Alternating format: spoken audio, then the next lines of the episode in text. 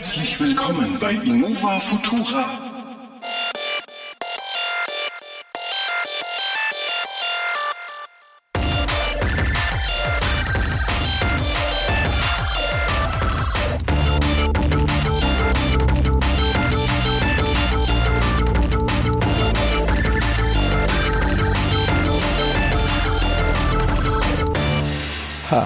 Wir sind doch nicht tot.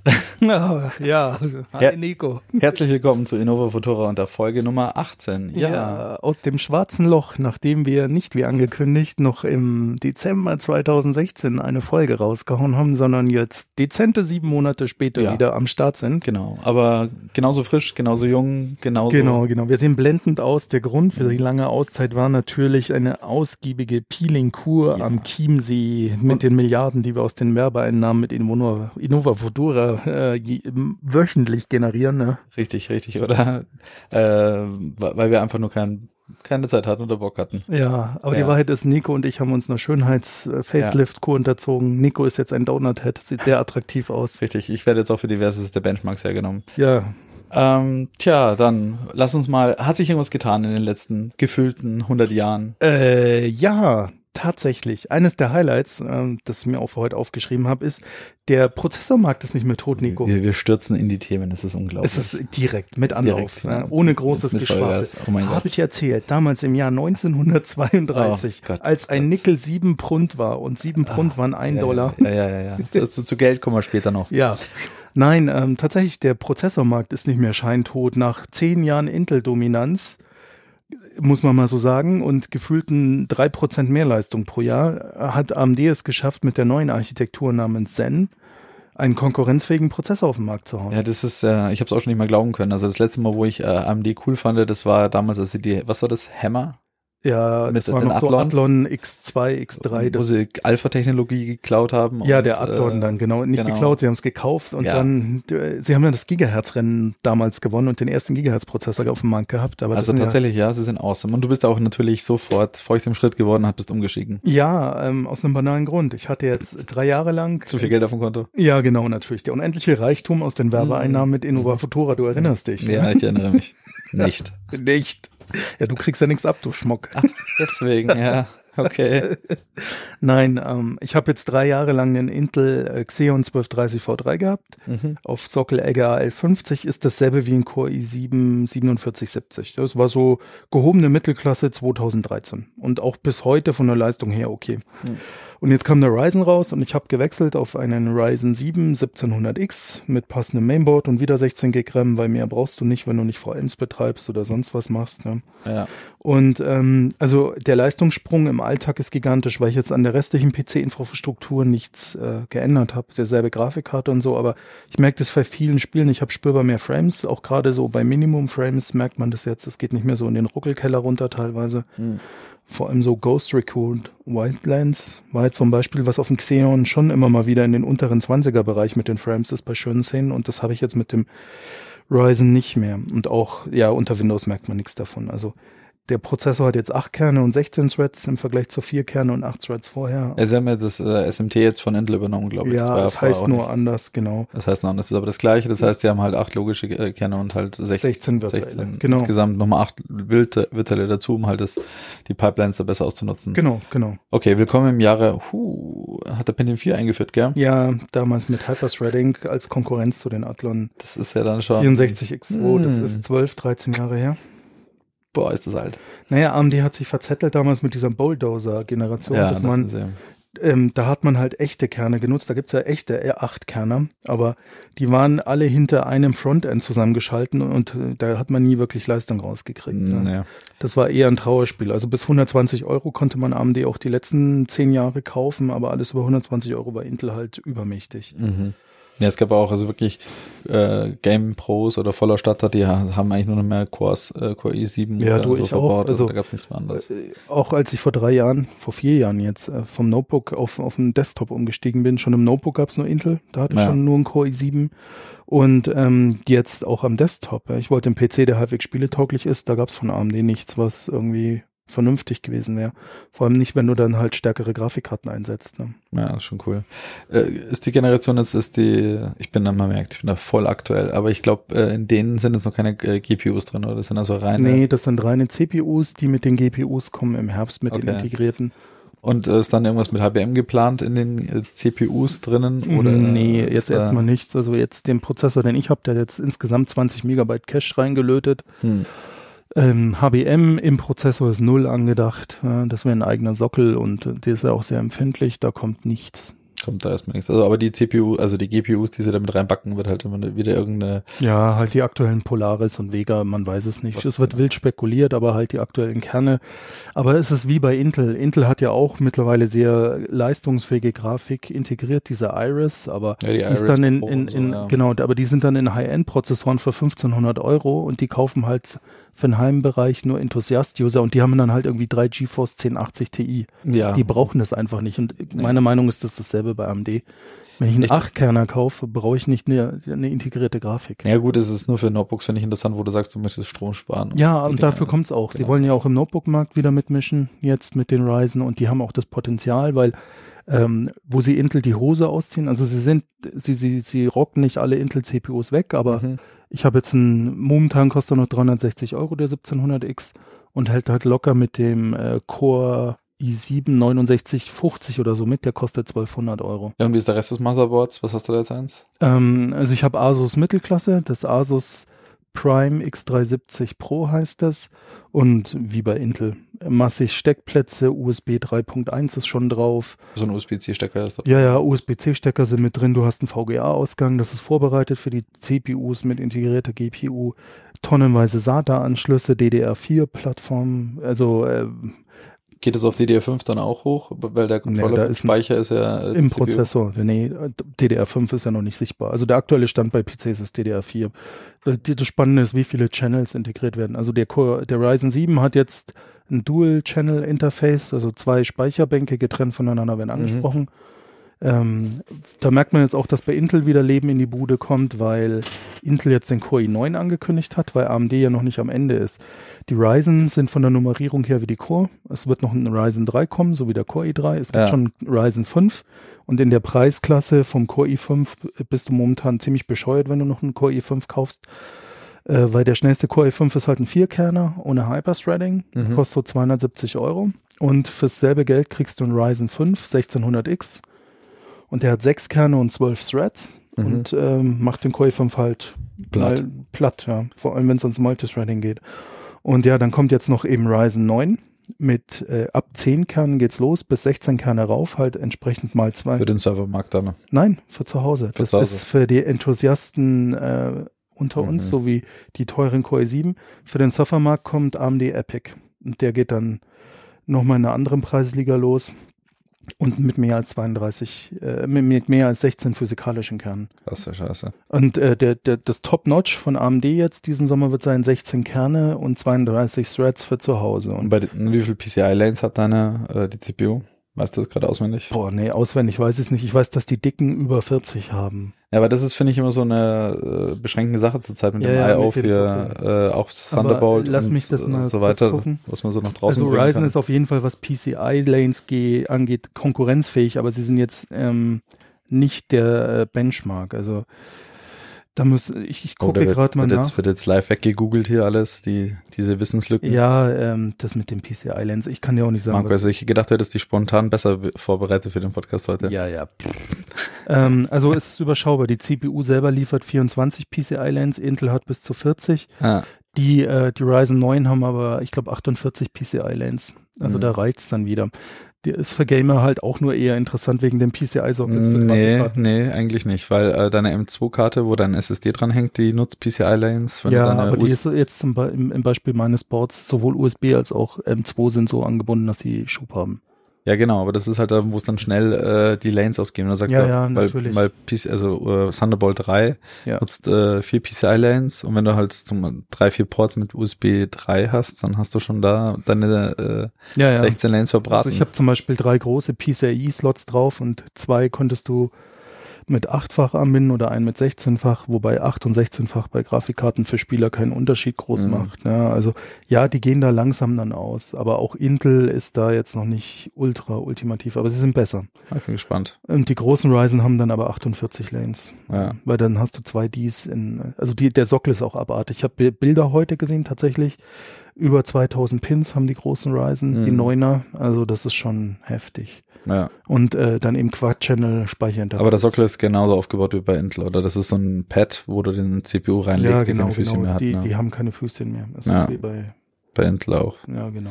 Ah, ist ja alles relativ gleich jetzt wieder geworden. Na, ist doch Ja, gut, dass sie und- da wieder auf der Höhe der Zeit sind. Ja, genau. Und nicht nur, dass sie auf der Höhe der Zeit sind. Intel hat ja bis vor kurzem nichts kundgetan, dass sie Prozessoren mit mehr als vier Kernen groß raushauen. Mhm. Und jetzt bis Ende des Sommers wird Intel bis zum 18-Kerner für Endkunden alles auf den Markt Ganz witzig, was die wahrscheinlich noch auf der Schublade, wie wir es schon damals äh, Ja, ja. haben, äh, dass äh, ja eben Intel so Marktdominanz hat und was sie alles in der Schublade haben, nicht Ja. rausgehen, äh, rausbringen wollen, weil kein, keine Konkurrenz da ist. Das ist also, ja nicht nötig, ne? ja, ja, genau. Und jetzt ist Konkurrenz da und die Ryzen sind nicht die schnellsten Prozessoren. Also auch bei der Pro Megahertz Leistung. Ich bin jetzt auch gespannt mit Kaby Lake X im Herbst. Die werden Mhm. wieder ein bisschen schneller sein, aber Ryzen Generation 2 ist auch schon in der Pipeline. Die werden auch wieder ihre 10, 15 Prozent zulegen und ähm, das Problem für Intel ist jetzt einfach die Preise bei AMD. Ich habe jetzt für meinen Prozessor eben, wie gesagt, ich habe ihn ja gleich zum Start gekauft. Ich habe 420 gezahlt. Mhm.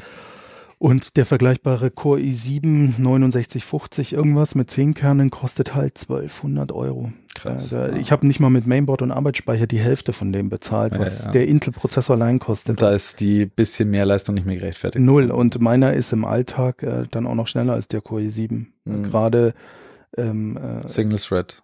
Ja, Single Thread und ähm, auch, ähm, was eine modernere Architektur ist, auch zwei Kerne mehr reißen jetzt die Welt nicht raus. Ehrlicherweise, ob ich jetzt acht oder zehn Ja. Kerne habe, machen nicht mehr den fetten Unterschied. Da merke ich jetzt mehr mit acht zu vier Kernen vorher. Mhm. Ne? Ich habe auch SMT angelassen, weil immer mehr Spiele das nutzen und äh, gerade wenn jemand jetzt rendert privat, ja, gibt's ja genügend Leute, die Rendering oder sowas machen oder auch Mining oder whatever. Ich meine, für Mining brauchst du eh andere Sachen, da reden wir nachher noch drüber. Mhm. Aber gerade für Rendering ist, äh, wenn du jetzt nicht ultra viel Geld ausgeben willst, so ein Ryzen einfach eine tolle Auswahl. Und ich denke auch der 16-kernige Ryzen, der wird halt auch um die 1000 Dollar kosten, aber da kriegst du halt einen riesen Batzen Leistung für überschaubar Geld. Und soweit stabil, oder? Also dann Windows äh, versemmelt sich jetzt nicht ständig im Nee, gar nicht. Also das sonst was. Läuft äh, mega stabil. Ähm, es gibt schon noch ein paar Problemchen, weil die Plattform neu ist. Also AMD liefert momentan viel ähm, Software-Updates für den Prozessor. So, das wird ja mittlerweile auch übers BIOS gepatcht. Microcode-Updates, ja. Ja, genau. Ähm, ähm, da habe ich jetzt schon, ich habe seit zwei Monaten Ryzen, ich glaube, ich habe schon vier BIOS-Updates durchlebt. Am Anfang war die Speichergeschwindigkeit sehr niedrig, also ich Mhm. habe DDR4 3200 RAM. Am Anfang konnte ich nur mit DDR4 2166 betreiben. Mittlerweile geht's Mhm. mit 2933 oder so. Sie patchen es langsam hoch, also es passt Okay. schon. Da merkt man noch ein paar Kinderkrankheiten, aber AMD ist da auch zügig. Also innerhalb von zwei Monaten haben die schon ma massig Probleme gefixt. War da nicht irgendwas mit einem Rechenbug, was sie da hatten? Ja, ist auch schon gefixt über ein Microcode-Update. Mhm. Und zwar bei, ähm, wenn ich mich nicht täusche, bei, oh Gott, unter Windows 7 mit AVX irgendwas Berechnung. Ich weiß es gar nicht Mhm. genau. Also Ja, irgendwas sehr Krudes auch. ja, sehr Okay. krudes. Also äh, relevant für die Zielgruppe, die es dann auch betrifft, aber sie haben Mhm. schon über Microcode-Updates gefixt. Hm. Das Einzige, was noch spannend wird, wenn es irgendwann mal mehr genutzt wird, ähm, bei AVX2, das ist eine Prozessor-Code-Erweiterung, so wie damals MMX oder SSE. Ja. Und ähm, das ist ja eine Lizenz von Intel oder ein Patent und AMD darf die mitnutzen, weil die entsprechende Patentaustausch haben. Ja. Und die Ryzen brauchen noch zwei Takte für einen AVX2-Befehl, die Intel-Prozessoren nur einen Takt. Mhm. Aber äh, es gibt noch nicht viel, was das nutzt und für den du normalen Consumer gar nichts. Das ist ja so, bei den ganzen ähm, Erweiterungen, die die CPU quasi mitbringt, musst du halt deine Software neu kompilieren und Ja, jetzt genau. nicht gerade ähm, Und äh, jetzt ganz ehrlich, alleine bis mal auf acht Kerne kompiliert wird, es wird ja noch nicht mal vier Kerner vernünftig Ja. genutzt, weil so viele Leute halt sogar noch weniger haben, ja. da, genau, und da, da bin ich ja wieder bei der Diskussion, und die habe ich letztens auch geführt, ähm, mit den ganzen Kernen. Also ich habe ja auch schon seit Pentium Pro Zeiten zwei Kerne in meinem Rechner gehabt. Ja, ja. Ich kann mich erinnern, das erste Spiel, äh, was damals äh, Multicore ausgenutzt hat, war Quake. Hm, ich will gerade, ja, Quake war das. Mhm. Da konnte ich per Kommandozeile, nee, Quake 2 war's, äh, per Ko äh, Kommandozeile konnte ich dann äh, SMTP anschalten und das Effekt war, das Ding ist abgestürzt. Mhm. Und ich glaube, es hat sich noch nie so viel getan. Bei der Naja, doch, mittlerweile schon. Es hat einen Grund, warum du mit 8 Kernen im PC als Spieler durchaus auf der sicheren Schiene bist, weil die Konsolen auch 8 Kern-CPUs haben. Und die Konsolen treiben den Markt. Ja, die Frage ist nur, äh, wenn du mal eine CPU-Kurve laufen lässt, ist da wirklich, sind die acht Kerne da dann beschäftigt oder ist ein Kern auf äh, 90 Prozent und die anderen sieben Kerne? Also es kommt wirklich Äh, drauf an, wie gut sie es anpassen. Aber Spiel, Mhm. es gibt jetzt schon genügend Spiele, die können mit 8 Kernen was anfangen. Zum Beispiel sehr alt und kannst trotzdem Crisis 3. Skaliert sehr gut mit ansteigender Kernanzahl. Aber natürlich nicht alles. Aber es gibt momentan auch viele Patches für Ryzen, weil es halt eine neue CPU-Architektur ist. Und aktuelles Beispiel vom letzten Jahr ist Rise of the Tomb Raider. Haben sie gepatcht und die Leistung ist gleich um über 20 Prozent angestiegen. Ähm, wie viele Flops hatten denn so ein Ryzen? Wie viele Gigaflops, Teraflops? Boah, keine Ahnung, habe ich nicht Einen geschaut. halben, einen? Naja, irgendwo zwischen einem halben und einen, weil der Intel 18-Kerner, der angekündigt ist, soll einen Teraflop Okay, abliefern. dann lassen wir mal einen halben haben. Also 500 Gigaflops hat er, oder? ja, Was hat denn deine Grafikkarte? 8,5 Teraflop. So 8,5 Teraflops. Das ist eine Fury Nano, die da drin hat. Ja, die So. ist zwei Jahre alt. Das heißt, wenn ich was auch immer berechnen möchte, ja, bevor ich mich dann mit meiner CPU beschäftige, ja, lege ich mal, mh, das sind, naja, ein Viertel weniger, ein Achtel, nee, ein Sechzehntel äh, äh, von der Berechnung in deine Grafikkarte und habe die Leistung deiner CPU gerade äh, geschluckt. Ja, Und wenn ich ein Achtel mache, dann habe ich dann ein Teraflop äh, Leistung, die ich dann einfach mal abrufen kann. Das ist das Doppelte von deiner ja, aber das ist halt eine sehr CPU. spezialisierte Leistung der Grafikkarte. Es geht ja, Ja, nur um, aber um, um aber Floating Point. Im, im, wenn du in Spielen so Sachen wie Sound oder KI oder sowas im Hintergrund mitlaufen lässt, dafür brauchst du viele Kerne am Prozessor. Da brauchst du die Grafikkarte. KI wirklich? Bei Spielen noch. Die KI ist nicht so ausgefeilt, das ist auf den Prozessor ausgelagert. Und die Grafikkarte ist ja bei vielen Spielen, die gerade so im Grafikhurensektor unterwegs sind, auch voll ausgelastet mit dem ganzen Schmarrn durchschieben. Ja, ja, klar. Oder du hast hast Architekturlimitierung. Also die aktuellen GeForce natürlich nicht und auch die AMD Mittelklasse, die Polaris, jetzt die geupdateten, die RX 570 und 580. Aber meine Nano leidet unter einem ähm, nicht optimal designten Frontend. Ich habe zwar hinten 8,5 Teraflop, aber die, Last, die, die, die fallen nicht raus, weil das Frontend es nicht schafft, das Backend auszulasten. Mhm. Du hast immer viel Leerlauf drin bei den Fiji-Chips, so nennen die sich auf den äh, R9-Karten, diese Mhm. ersten HBM-Karten. Was ist der nächste Vega dann, oder? Vega RX. Mal schauen. Und Vega RX kannst du schon bestellen, und zwar die Frontier Edition. Das sind die professionellen Für Karten. 2000 Euro. Ja, das sind aber die professionellen Karten für den High-End-Markt, Mhm. so wie ähm, ähm, gibt's ja von Nvidia auch die. Ja, die, äh, die, äh, bei, bei, bei Nvidia heißen sie Quadros und bei AMD hießen sie eigentlich Fire. Fire. Ja, genau. Und ähm, die, du kannst bis jetzt nur dieses Fire beziehungsweise Quattro Pendant bestellen. Die haben halt auch hochspezialisierte Treiber Ja. für Rendering und was weiß ich was alles. Die kostet 2000 Dollar, aber die hat auch unglaublich viel Leistung. Das ist eine Si- Single-Chip-Karte mit 16 Gigabyte HWM-Speicher. Mhm. Den hat AMD auch exklusiv im Moment. Nvidia bietet Mhm. sowas nicht. Mhm. Ähm, und äh, die hat irgendwie 13 Teraflop Rechenleistung. Also mal das Doppelte von meiner Nano. Bei 300 Watt. Und äh, es gibt eine wassergekühlte Version, die hat dann noch mehr, weil die halt permanent 375 Watt ziehen darf. Mhm. Aber es sind noch keine Benchmarks da. Und es kommt auch noch äh, später im Jahr eine Gaming-Version der Karte, die bestimmt auch ein Tausender kostet. Und Mhm. ja, auch Nvidia ist ja mittlerweile bei 11 Teraflop angekommen mit der 1080 Ti. Und dann gibt's ja noch die Titan XP, die hat dann irgendwie 12 Teraflop. Also Mhm. alles krass. Wobei in ein paar Jahren werden wir schmunzeln, weil es ist vor, ich weiß noch 2005, als die Xbox One rauskam, da waren 500 Gigaflop schon so, da sind dir die Augen rausgefallen und heute lacht man. Ja, also die äh, Supercomputer gehen auf die Exascales, also die Exaflops raus, ja. Ja, ja. Und äh, ich meine, jetzt bist du im Teraflop-Bereich äh, in deinem Rechner. Ähm, s- äh, Großrechner, so, so in der Top 500, die, die schlagen sich mit Petaflops gerade noch rum. Ja, Äh, gut, ich bin mal gespannt, wann du in die Petaflop-Bereiche von du in zehn äh, Jahren, weil es ja. war so, ich habe erst letztens gelesen, als die GeForce 1080 Ti vorgestellt wurde, die hat ja 11 Teraflop. Und haben sie gezeigt, 2001 wurde in den USA ein RZ eröffnet, äh, ein Mhm. Supercomputer-RZ zur Wetterberechnung. Das hatte damals eine Rechenleistung von 8 oder 9 Teraflop. Okay. Ja, und hat irgendwie ein paar hunderttausend Dollar gekostet oder ein paar Millionen Dollar hat's gekostet. ja, ne? ja, ja. Und dann im Vergleich dazu die eine GeForce, die halt dieselbe Leistung für 1000 Dollar liefert jetzt. Und das sind 12, 15 Jahre Unterschied. Ja, 15 Jahre sind ja, Aber in 15 Jahren werden wir halt auch Petaflop auf Grafikkarten dann spätestens haben. klassischer, dann bin ich mal gespannt. Ah, ja gut, aber ich meine, Gut, die Spiele sehen schon schick aus zur Zeit. Also ich habe das Gefühl gehabt, dass es, äh, also es hat letztes Jahr mit der Gamescom mit den ganzen Präsentationen begonnen und es Ja, hat ja. sich äh, beweitet. Es ist ja das Jahr des Drecks, wie ich nach wie vor finde in den Mhm. Spielen. Also Alles so schmutzig. Genau, also was man macht mit dieser üppigen Leistung, man lässt halt Partikel rumschwirren, dass es nicht Mhm. mehr ganz äh, sauber wird. Also von Schnee über Laub, äh, Mhm. Staub, Müll, Partikel und sonst was. Das ist ja, glaube ich, so gang und gäbe. Mhm. Hast du ja gerade ein Game, wo du sagst, okay, das nutzt meine Grafikkarte mal äh, aktuell aus mit dem Ganzen? Ja, Ghost Raccoon Wildlands. Das sieht echt schick Mhm. aus. Also wirklich, da wenn du über Bolivien rumpelst mit dem Hubschrauber, dann äh, holler die Waldfee. Oder wenn du da durch den Dschungel rumpelst, das ist auch von der Landschaft her variiert das ganz stark und nutzt dann eben auch den Prozessor gut aus, auch Mhm. den Ryzen. Und du hast von Wüsten über Dschungellandschaften bis hin zu, zu, zu Bergbaugebieten echt eine super schicke Grafik. Und äh, die Grafikkarte läuft da gut am Anschlag. Also meine Nano ist da gut beschäftigt. Ne? Ja, tja, also da rührt sich wenigstens was. Mhm. Ähm, und es ist ja nicht der einzigste Markt, wo sich gerade was bewegt. Ja. Also wir, sind ja jetzt auch, ähm, ja, wie soll ich sagen, äh, in unserer zweiten Liebe, das sind die, die Smartphones Ja, im Mobilfunkbereich, ja. Genau, genau. Da hat sich auch was bei dir getan, Marco. Du bist von deinem Liebling, besten Hersteller Nokia Windows Phones zu Ähm, ja, also ich bin im Frühjahr weg Apple gewechselt, wollte er sagen, weil Nein, das Apple nicht- ist die einzige Firma, die es gibt und die einzige Waren, die man Moment, äh, wenn ihr jetzt von Nico die nächste Stunde nichts hört, das liegt an der Faust, die sein Gesicht deformiert hat und zwar kalt. Nein. Nein, also natürlich, ich habe ja einen unveränderten Firmen-iPhone, mit dem bin ich auch sehr zufrieden, aber es ist halt Firmengerät. Und privat bin ich echt im Frühjahr von Windows Phone weg, weil sich ja abgezeichnet hat, dass Windows Phone ähm, von Microsoft fallen gelassen wird und gerade seit diesem Jahr geht's halt rapide bergab. Also ich kann auch nur jedem anraten, der noch eins hat, trenn dich davon so schnell wie es geht.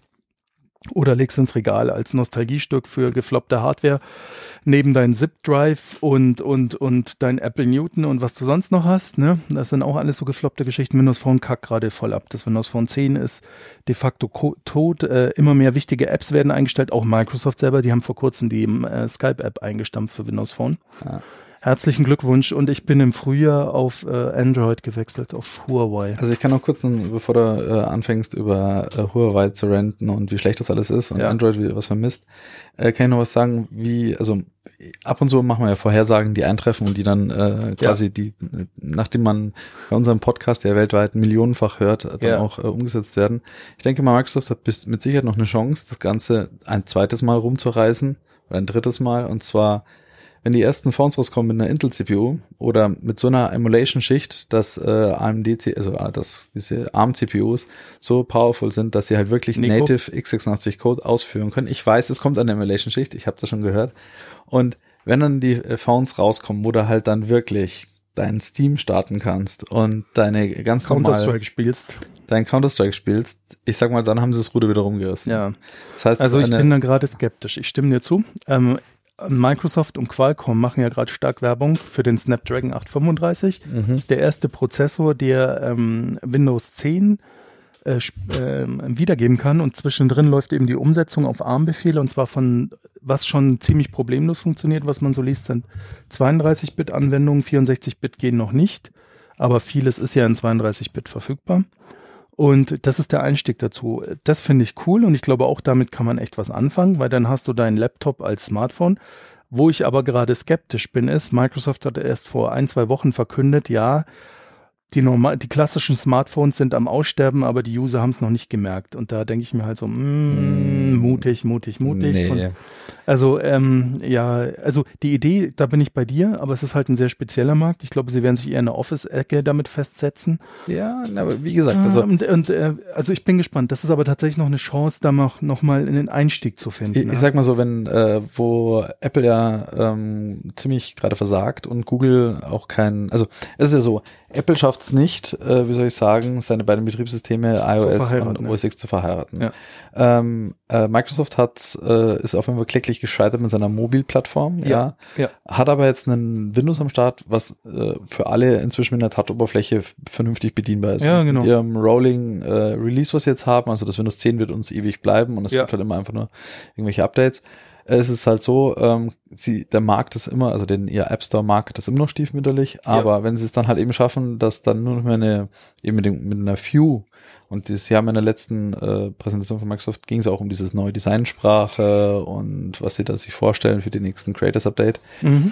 Ähm, wenn es dann kommt, dass man sagt, okay, man hat eben so eine gute mobile Hardware, die halt dann einfach, ohne dass man für sie kompilieren muss, automatisch ähm, genau, einfach, oh nee, nein, no, don't stop recording. Äh, ja, wir stellen gerade fest, dass sehr gut. Ja, das wäre wär jetzt schlecht gewesen. Mhm. Nee, aber wenn, wenn halt einfach äh, Apps denken, sie laufen auf dem PC und tun es auf deinem Phone ja. und äh, die und Windows macht das so gut, dass man einfach äh, die Dinger bedienen kann, mhm. dann haben sie eine Chance. Ja, das glaube ich auch. Und was ja kommen soll, sind so Always-On-Geräte für 700 Dollar mit einem Snapdragon halt, also ja. einem ARM-Prozessor, auf dem Windows 10 aber nativ läuft. Ähm, Sie haben ja jetzt auch äh, schon so, so, so ein Design von so einem Mainboard gezeigt mit ARM Snapdragon. Also ich glaube, das ist schon eine coole Schiene. Da bin ich schon gespannt.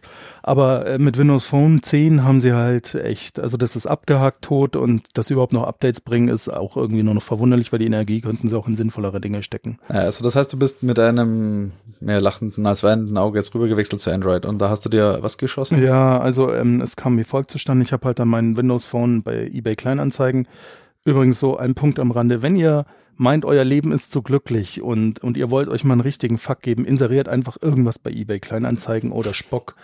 Eine Erfahrung, die für sich spricht. Nach vier Wochen auf jeden Fall hat sich ein wirklich netter Herr gemeldet, der wollte mit mir tauschen gegen einen Huawei P9. Dann musste ich mal ein bisschen googeln, weil ich ähm, äh, eigentlich nur das Windows Phone verkaufen wollte und dann noch nicht wusste, auf was ich wechseln soll. Ja. Und habe festgestellt, mit dem Huawei P9 äh, macht man gar nicht so viel falsch. Das war das erste Dual-Kamera-Telefon, also eine gute Kamera weiterhin. Und ähm, Huawei updatet die Geräte auch halbwegs regelmäßig mit einem aktuellen Android. Und dann habe ich auf das gewechselt und war auch soweit zufrieden. Alles cool, das Gerät war schickimicki verarbeitet, also wirklich iPhone-Liga, lief super schnell und stabil, alles ole ole ole. Und dann hat sich kurze Zeit später mein Provider gemeldet und gesagt, ja, Vertrag läuft bald aus, du kannst ein neues Telefon haben und da wurde halt just zu dem Moment ähm, das, das Huawei P10 und P10 ja. Plus vorgestellt. Und die haben es mir halt wegen der Kamera angetan, weil mit Leica entwickelt, so wie auch schon beim P9, aber halt mit besseren ähm, Linsen drin beim P10 Plus, ähm, wo du dann auch weniger Grieseln hast bei, bei Aufnahmen bei schlechtem Licht. Und dann habe ich halt das P10 Plus genommen und ich muss sagen, so von der Oberfläche, sie haben es so ein bisschen an iOS angelehnt. Also man findet sich schnell zurecht, lässt sich bedienen. Die Hardware ist schnell, da sparen wir uns ins auch alle Details, weil die sind mittlerweile alle schnell. Kann man nachgoogeln. Es ist, äh, es ist sehr schnell. Ähm, vom Design her sehr klassisch ans iPhone angelegt. Noch nicht sowas wie das Galaxy S8 mit irgendwelchen Display-Rändern bis zum Rand. Erfreulicherweise ist das ganze Gehäuse aus Metall und nicht wie in diesem Jahr der große Trend aus Glas, weil welcher Depp kam auf die Idee, Gehäuse aus Glas zu machen? Wenn ich schon die Tonnen von Spider-Apps auf Displays sehe, da kann man auf die ganzen gesprungenen Glasgehäuse jetzt die nächsten Jahre warten. Reden wir einfach nicht drüber. Und Glas springt nun mal, aber, da kann man. Aber, aber, durch die Bank. Also ich, ich, ich weiß jetzt nicht, wie viele Leute ich schon kenne, die alle ihre Edge-Displays alle gekillt haben, weil ja. sie es irgendwie blöd, blöd angeschaut haben. Ja. Und ja, also das ist auch ein Trend, dem ich mich verweigere. Ich wollte was Klassisches und das ist das P10 Plus. Mhm. Massives Metallgehäuse, das verkratzt nur und, und Display ganz klassisch nicht in die Ränder. Also ich muss schon sagen, es sieht schon schick aus. Also das äh, Samsung äh, S8 und ja, S8 ja. Plus, es, es ist schon. Äh, Aber runterfallen darf es halt nicht, ne? Man schnallt schon mit der Zunge, wenn man das vom Design her sieht. Und ich denke mal so, die Gerüchteküche hat sich inzwischen gesättigt, äh, dass das äh, iPhone 8 auch sowas vermutlich mal äh, vorne keinen äh, Speaker beziehungsweise kein Homebutton mehr hat, sondern einfach nur eine große Glasfläche ist ja. und sieht den Toucher, die es geschafft haben, äh, entweder dahinter oder sie machen hinten in den Apfel rein oder sonst wo den äh, Touch ID-Sensor rein. Ja. Ähm, apropos Phones und kleine Updates, ich, ja, ich wurde genötigt, auf einen äh, iPhone 7 abzudaten, ja, da genau. mein äh, 6S äh, da das Mainboard gecrashed hat und der Tausch sich da eher äh, schwierig gestaltet hat. Das heißt, man hat mich äh, mit einem freundlichen Servicegebühr von 500 Steinchen dazu gebracht, äh, drüber zu wechseln.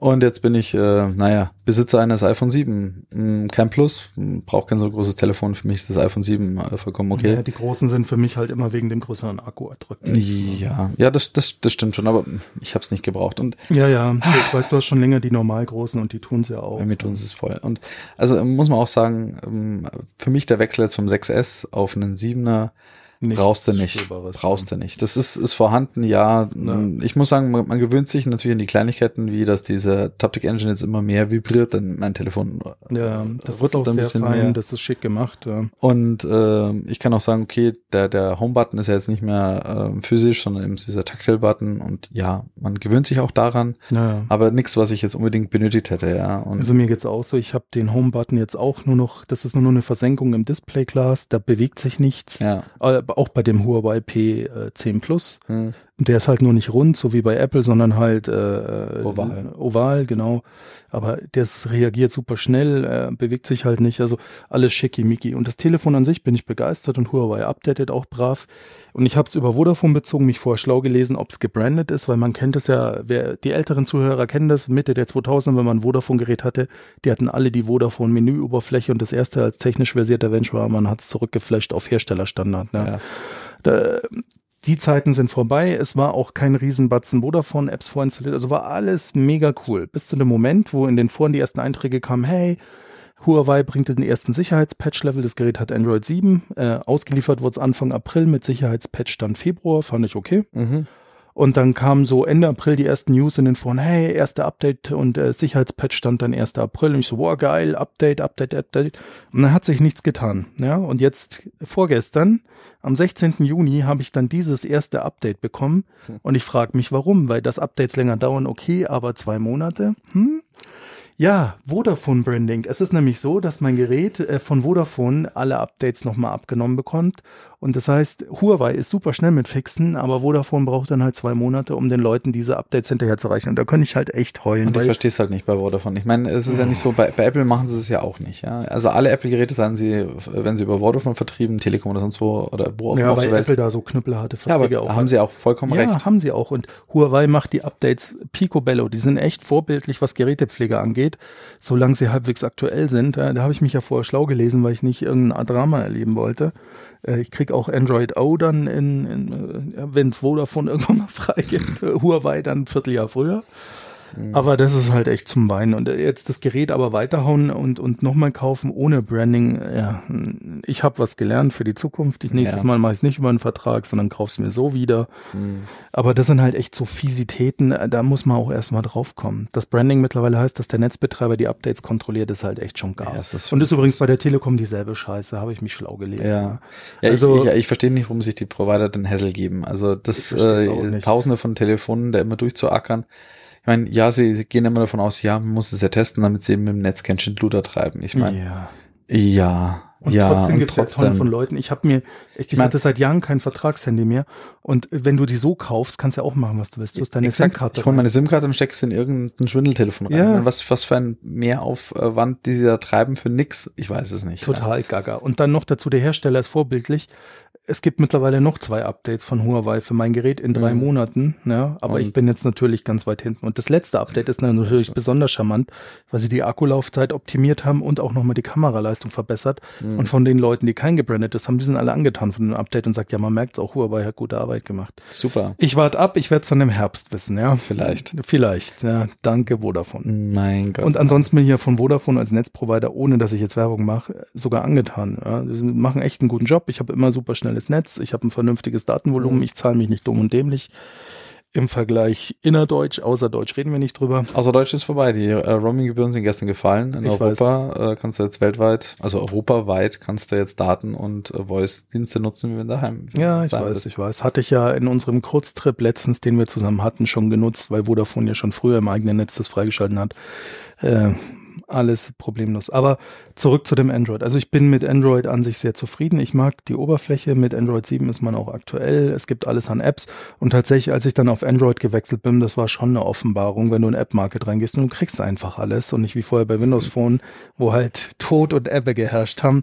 Das ist schon echt, also da war ich ein bisschen baff. Ähm, Hardware-technisch ist das Gerät eine eigene Welt. Ja, das es ist immer schnell, auch wenn 100.000 Sachen offen sind. Da, in dem stecken mittlerweile 6 GB RAM und 128 GB Festspeicher. Also du bist einfach sorgenfrei, ja. Und obwohl das Gerät ähm, nicht unterstützt, ähm, eingesetzte Speicherkarten, weil ich habe zusätzlich noch eine 128 Gig Speicherkarte aus meinem alten Windows Phone drin, Mhm. äh, zu mounten als internen Speicher, weil das könnte Android schon länger, aber die Hersteller bieten es nicht an.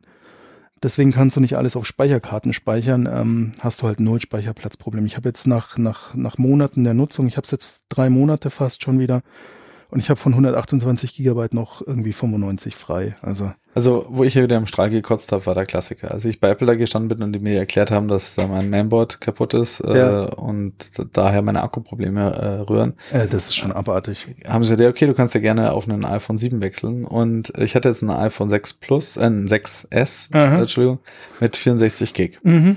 Und äh, von den 64 Gig sind noch 59 belegt gewesen. Ich meine, was macht man ja seit Jahren? Äh, man gradet halt immer schön brav ab auf die Mittelklasse, mehr oder weniger. Ja, genau. Und füllt die halt so mit den Jahren halt auf. Ja, ja.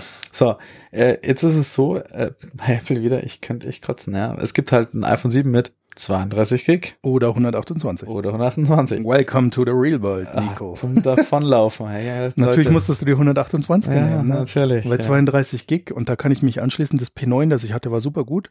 Aber es gibt's in Deutschland nur mit 4 Gig, äh, mit äh, 32 Sp- Gigabyte Speicher. Ja, ja.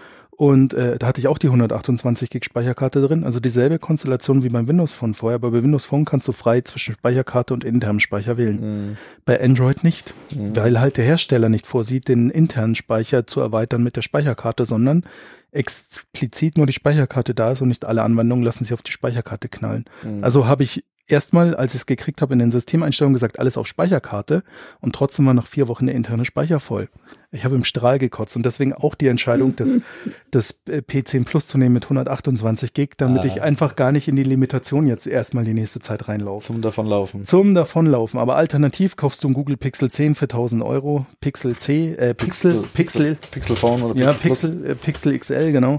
Genau, Für 1000 XL. Euro und, äh, nee. Nee, Also, äh, kaufst du nicht, weil gibt's nicht. Also ja, ist ja ausverkauft. es ist seitdem es rausgekommen ist letztes Jahr, ist es eigentlich permanent ausverkauft. Ja. Das was die da treiben und ich finde es jetzt auch nicht hübsch. Es ist halt wie so ein iPhone 6 Ja, nee, mit es hat mich überhaupt, also so sehr mich mein Pixel C Tablet begeistert hat und immer noch tut, Mhm. das Telefon wärmt mich nicht auf. Also tatsächlich hatte zwischendrin mit einem OnePlus One 3T geliebäugelt, Mhm. weil günstig und gut. Das ist die Frage ist mal, können wir mal kurz mal aktuell googeln. Ich habe zwar jetzt nicht nachgeschaut, aber ist das äh, Ist nicht mehr bestellbar, weil das 5er jetzt kommt, ist vorbei. Ja, ich wollte gerade gucken, ist das 5er schon raus? Nee, kommt jetzt dann erst. Plus. Im Moment kannst du gar kein OnePlus One, äh, OnePlus kaufen. Ach so, das haben sie alles gelockt jetzt gerade. Ja, sie haben die Restbestände abverkauft vom 3T und das 5er ist noch nicht bestellbar. Okay. Ah, Und man kennt ja auch noch nicht alle Daten zum 5er. Sie halten sich ja sehr bedeckt. Das hat eine Dual-Kamera, das weiß man. Sie machen halt gerade sehr, sehr, sehr viel Wirbel drumherum, um halt einen Absatz zu finden. Aber ich finde es halt auch sehr schade. Zum Beispiel ein Freund von uns, der Bände, hatte das OnePlus 2. Und äh, OnePlus hat ja ganz lange gesagt, natürlich kriegt dieses Gerät Nougat. Und Nicht? haben ein Jahr lang den Leuten versprochen, ihr kriegt Nougat. Letzte Woche, äh, nee, doch nicht. ja. Fuck you. Ja, das ist, nein, es ist wie gesagt, Strahl kotzen. ah ja, das ist so die ersten Ja, Leaks. Aber es sieht aus, ganz ehrlich, schau mal an. Gesundheit. Danke, Verzeihung. Es sieht jetzt zum Beispiel aus wie mein Huawei P10 Plus, so von der Optik her. Also, Mm, es ist schwarz, recht nüchtern, aber äh, wenn du mal guckst, da ist optisch kein großer Unterschied. ja, mein Gott, was, was die, ist, mit den Handys ist machen? halt wie iPhone, ja. Standard ist heutzutage, man, man lötet irgendwie zwei Kameras rein, bastelt mit denen irgendwas, man hat irgendwelche Dual-Flashes und vorne ja. hat man halt ein großes Display. Ja, Yeah. genau. Ja. Und das Picobelleverarbeitung, naja, das ist ein sehr schickes Gerät, also Hm. kann man echt nicht mal. Oh, viermal darf ich probieren. Was ist er dann? nein, nein, nicht, dann sperrt das für 30 Sekunden. So. Aber im, im Betrieb macht der Homebutton nix, oder? Kann ich einstellen. Ich wollte die Tasten eingeblendet haben, weil ich äh, mich nicht anfreunden kann mit den verschiedenen Bewegungen des Homebuttons. Äh, Wäre aber machbar, dass ich alles über einen Homebutton steuere, was jetzt die Menütasten Ach so, dann kannst du hin und her wischen. Ja, genau. Und, und auf Home gehen und zurückgehen und whatever. Mhm, mhm. Interessant. Er sieht tatsächlich von der Menüführung wie so ein Rip-Off von iOS aus. Ja. Mit den Ordnern. Ich schmeiß mich weg. Ja. Aha, naja. Da ist Huawei sehr nah dran. Mhm. Ja, ist, ist ja nicht der schlechteste. Nee, nee. Also dann lieber gut kopiert als schlecht selbst neu gemacht. Ne? Oh, der Entspruch, der ist alt. Aber ja, hast du recht. Ja. Wie, wie heißt es so schön? Äh, don't äh, innovate, just imitate. ja, ja, genau. Und ja, das OnePlus 5, lassen wir uns überraschen, was es alles haben wird. Wir wissen, dass es ähm, ein hochaufgelöstes 2K-Display haben soll und dass eine Dual-Kamera drin ist, aber Dual-Kameras sind auch nicht so mega überraschend momentan, weil es gibt nicht so viele Sensoren, die das können.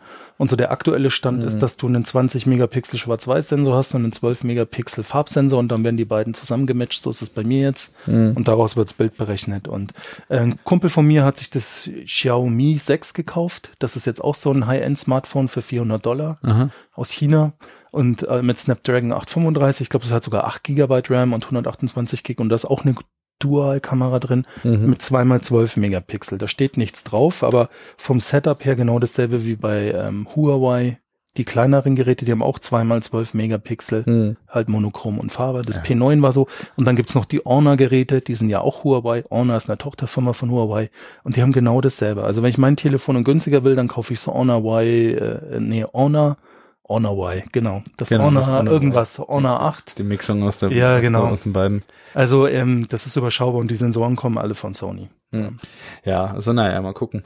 Also auf jeden Fall Smartphone-Markt ist bald spannend. Dieses ja, was ich auch noch erzählen wollte. iPhone ähm, raus. Das neue iPhone kommt Alles ja im Herbst. Ähm, ich habe auf meinem Pixel 10 Android O mittlerweile laufen. Auf meinem hm. Pixel C. Ah, ja. Also okay. Android 8, das jetzt dann kommt. Hat sich da was geändert eigentlich? Nee, die Oberfläche sieht gleich aus. Ähm, ich habe mir mal, also ich habe mir durchgelesen, welche neuen Funktionen es gibt. Sie ändern APIs für Entwickler, hm. aber so jetzt für den Anwender waren sie so wichtig, dass ich mir keine davon gemerkt habe. Ich verstehe. Ah, ja. Ja, mein Gut, das war ja die Apple Keynote äh, zu dem Zeitpunkt, äh, wo wir den Podcast aufnehmen vor ein paar Wochen. Mhm. Und mal also hängen geblieben ist, also mal, wenn man jetzt mal nur im, im, im, im Phone-Markt bleibt von iOS. Ja gut, beim iOS-Bereich fürs Phone ist jetzt auch nicht, finde ich, gefühlt dramatisch was dazugekommen. Also nee, ändern ein bisschen was im Lockscreen und im Homescreen, vor allem also, also mehr konsistenter jetzt die Geschichte mit dem äh, Quick Launch-Bereich ja, und ja. Äh, dem. Aber ich habe das auch gelesen, die Zusammenfassung. Es betrifft ja vor allem die iPads, die Veränderungen. Ne? Das wollte ich gerade sagen. Also hauptsächlich geht's jetzt für die, es ist ein großer iPad-Release. Ja iOS 11, was ich auch begrüße, weil ja, ja. man ziemlich stiefmütterlich behandelt und jetzt mit dem ganzen Multitasking, was dazu kommen soll, ja, genau. Splitscreens, dem Dock und Tastaturbedienung und dem ganzen Thema. Also da tut sich wohl viel und äh, das, das klingt schon ganz cool. Und mal gut, äh, der Rest der Keynote, wenn man von der Hardware mal absieht, ja gut, es kam iMac Pro, haben sie halt angekündigt, den kein. Mensch braucht.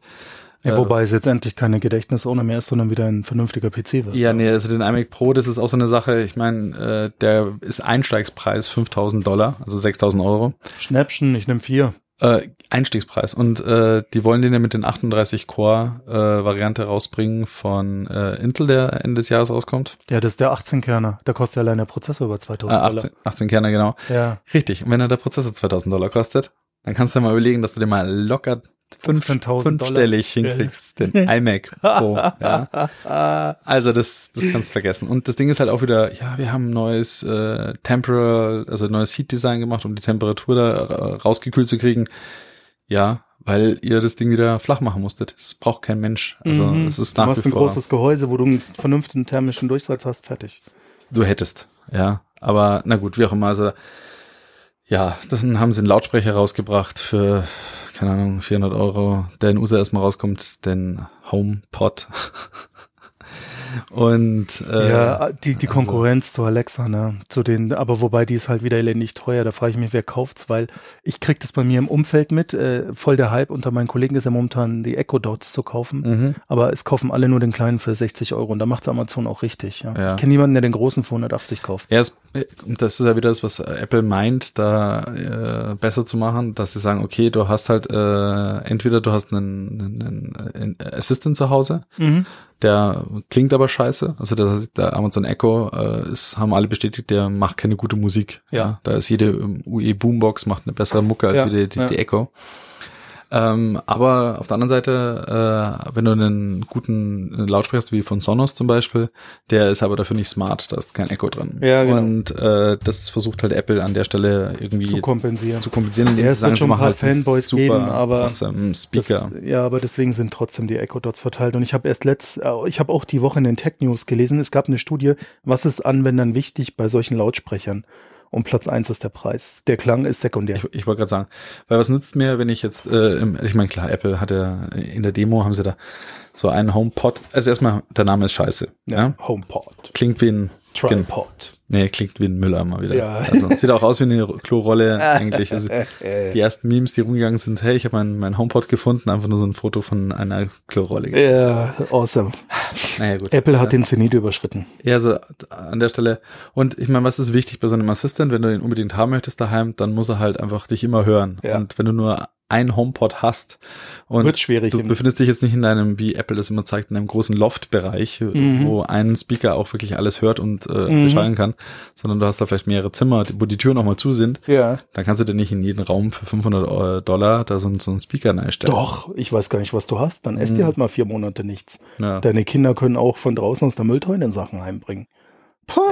Dass Nee. du, wir sind hier in der ersten Welt, da hat man in jedem Zimmer einen HomePod stehen. Genau, also ja, nee, kann man, kann man vergessen. Total gaga. Also ich, ich würde ja schon überlegen, ob ich mir in zwei Zimmern einen 60 Euro Echo Dot tue, ja. Ja, dann Aber da, da ist die Hürde viel niedriger. Bei, bei, bei Amazon kann man drauf wetten, dass, äh, also A wird, ich bin mir ziemlich sicher, kommt man, äh, ein, ein, ein, wie heißen die Dinge jetzt, ein Echo Hi-Fi raus, Mhm. mit Sicherheit mit gutem Sound. Damit haben sie dann Apple da auch das Wasser abgegraben. Und der kostet dann 20 Euro mehr, so wie ich Amazon kenne. Ja, nee, der wird bestimmt schon so seine 200, 300 Euro kosten, denke ich, denk ich mal schon. aber, aber, um Welten weniger als. Du hast ja deine Dots und dein Hi-Fi. Ja. Das heißt, du kannst halt wirklich in dem Bereich, wo du sagst, da möchte ich jetzt Mucke hören. Da ist er dann. Dann, dann baust du halt dann deine Hi-Fi hin und woanders hast du deine Dots. Ja, ja. Und ich denke, und das macht der Amazon regelmäßig, die haben ihre Sales und dann kriegst du halt mal deine drei Echo Dots für 120 Euro Ja, oder ja. so und dann kannst du die halt mal drei, drei Stück irgendwo so hinstellen. wie beim Fire TV, wo es auch immer diese Sales gibt, wo er echt günstig ist. Und äh, aber sonst in der Keynote, wie gesagt, es, sie haben ziemlich viel, das war ziemlich dicht gepackt, auch mit dem High Sierra Update für die, die Macs und Ja. dem neuen Filesystem und so weiter. Es, es war halt ein Developer, äh, für, also für die Developer, vor allem mit dem äh, Machine Learning und Ja, ja. dem VR und dem ganzen Kram. Da ist viel dabei gewesen. Und so wie ich das halt äh, in den letzten Jahren noch mitbekommen habe, ich sag mal, vor allem für die äh, iOS-Plattform, die springen da schon ziemlich schnell drauf auf und entwickeln halt Apps, wo du sagst, das ist schon cool. Ja. Was dann jetzt die Hardware äh, anbelangt, da ist nichts Spannendes gewesen. Sie haben halt einen Speedbump gemacht von allen ähm, äh, mobilen Macs. Hm. Ja. Aber ehrlicherweise seit dem iPad vor sieben Jahren war nichts Innovatives mehr. Ich kann mich an nichts erinnern. Es sind nur Ja, Updates. das ist sicher. Für die ist der Lautsprecher jetzt die Innovation. Ja, Ja, da war aber Amazon ein Jahr früher dran. ja eben. Also sind wieder der Letzte gewesen. Aber sie behaupten natürlich, na klar, wir sind nicht die Ersten, aber wir machen es für am besten. Und ja, Äh, Du erinnerst dich, in einem unserer Podcasts haben wir über die Sprachassistenten gesprochen Mhm. und beide festgestellt, Alexa ist am besten.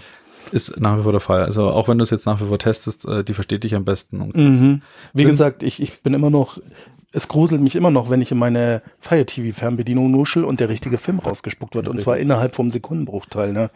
Und äh, seit neuestem kann ich auch meinen Smart Home, ich habe meine Heizkörper alle mit so einem Homatic-Kit, die kann seit neuestem auch über Alexa und ich kann die Heizungsprofile über Alexa aktivieren. Also dein. Fire TV kannst du jetzt sagen, mach Ähm, mal warm. Ja, ich kann sagen, äh, Profil, ähm, ich, ich bringe den Befehl jetzt nicht zustande, weil jetzt ist gerade Sommer, die Wohnung schmilzt, ich wohne unterm Dach, ja, ich brauche keine Heizung. Mach Aber ähm, ich sag halt Heizungsprofil zu Hause oder was auch immer und dann Ja. zack, gehen mir alle Heizungen auf 22 Grad oder 20 Grad oder was ich halt voreingestellt habe. Also ich meine, an, an der Stelle können wir mal den Teil auf jeden Fall über die Apple Keynote mal äh, abhaken. Ja. Und äh, wenn du sagst, aber Hausautomation, ich habe mich auch ein bisschen mit beschäftigt und ich bin ein, ein Geizkragen manchmal und ich habe mir gedacht, ich bastel gerne. Jetzt bastelst du dir mal so ähm, HomeKit, Hardware Ja. for cheap mit Arduinos und Raspberry Pi zusammen.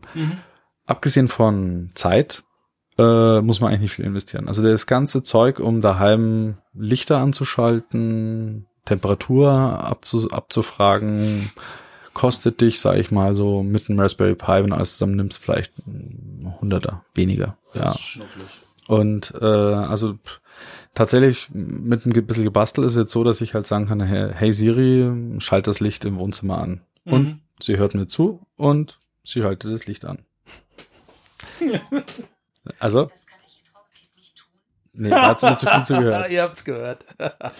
Genau. Und ne, sag ich mal, das funktioniert. Also wenn ich äh, den Kommando gebe, schaltet Licht an, macht sie das. Äh, Schaltet Licht aus, geht auch. Ähm, mit all seinen Nachteilen nach wie vor, wenn du halt Lampen hast, die auch noch einen eigenen Schalter haben, Mhm. ja, vor allem eben nicht einen Lichtschalter, dann So, ist es immer der Klassiker, dann jemand rüttelt am Lichtschalter, dann ist die Verbindung wieder weg. Aber ähm, sonst, das funktioniert super und stabil auch an der Ja, Stelle. Ähm, und äh, guck, man muss halt schon basteln, aber in der Kombination mit 433 Megahertz Sendern, äh, von, äh, die man für drei Euro bei Amazon kaufen kann und dann Raspberry Pi kannst du ganz normale Funksteckdosen schalten. Ja. Und das funktioniert super Wobei robust. zum Beispiel Homatic ist irgendwas 800 Megahertz Bereich, 868 oder so, aber da wird es dann wahrscheinlich auch was geben. Genau, gibt's auch. Also wenn du so Homatic-Systeme hast, dann ja.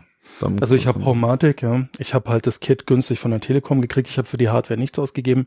Du zahlst halt pro Monat einen Fünfer für die App-Integration. Es ist immer erreichbar. Okay. Ja, Ja, das wollte ich immer nicht. Ich wollte das halt, dass es halt Ja, ja. bei mir daheim läuft und das tut's jetzt auch. Also Ja, das ja. ist die Homebridge, die läuft auf so einem Raspberry Pi, der da im Eck liegt. Ja, ja.